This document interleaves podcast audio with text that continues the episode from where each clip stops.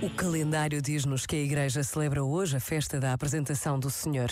Dito de outra forma, lembramos o dia em que Maria e José levaram Jesus a Jerusalém para o apresentarem ao Senhor.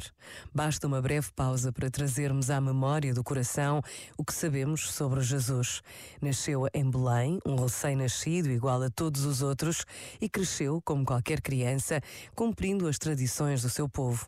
Passados mais de dois mil anos, continua presente na vida de milhões de crentes por todo o mundo. O mistério da fé permanece inquieto, tranquiliza e anima. Pensa nisto e boa noite. Este momento está disponível em podcast no site e na app.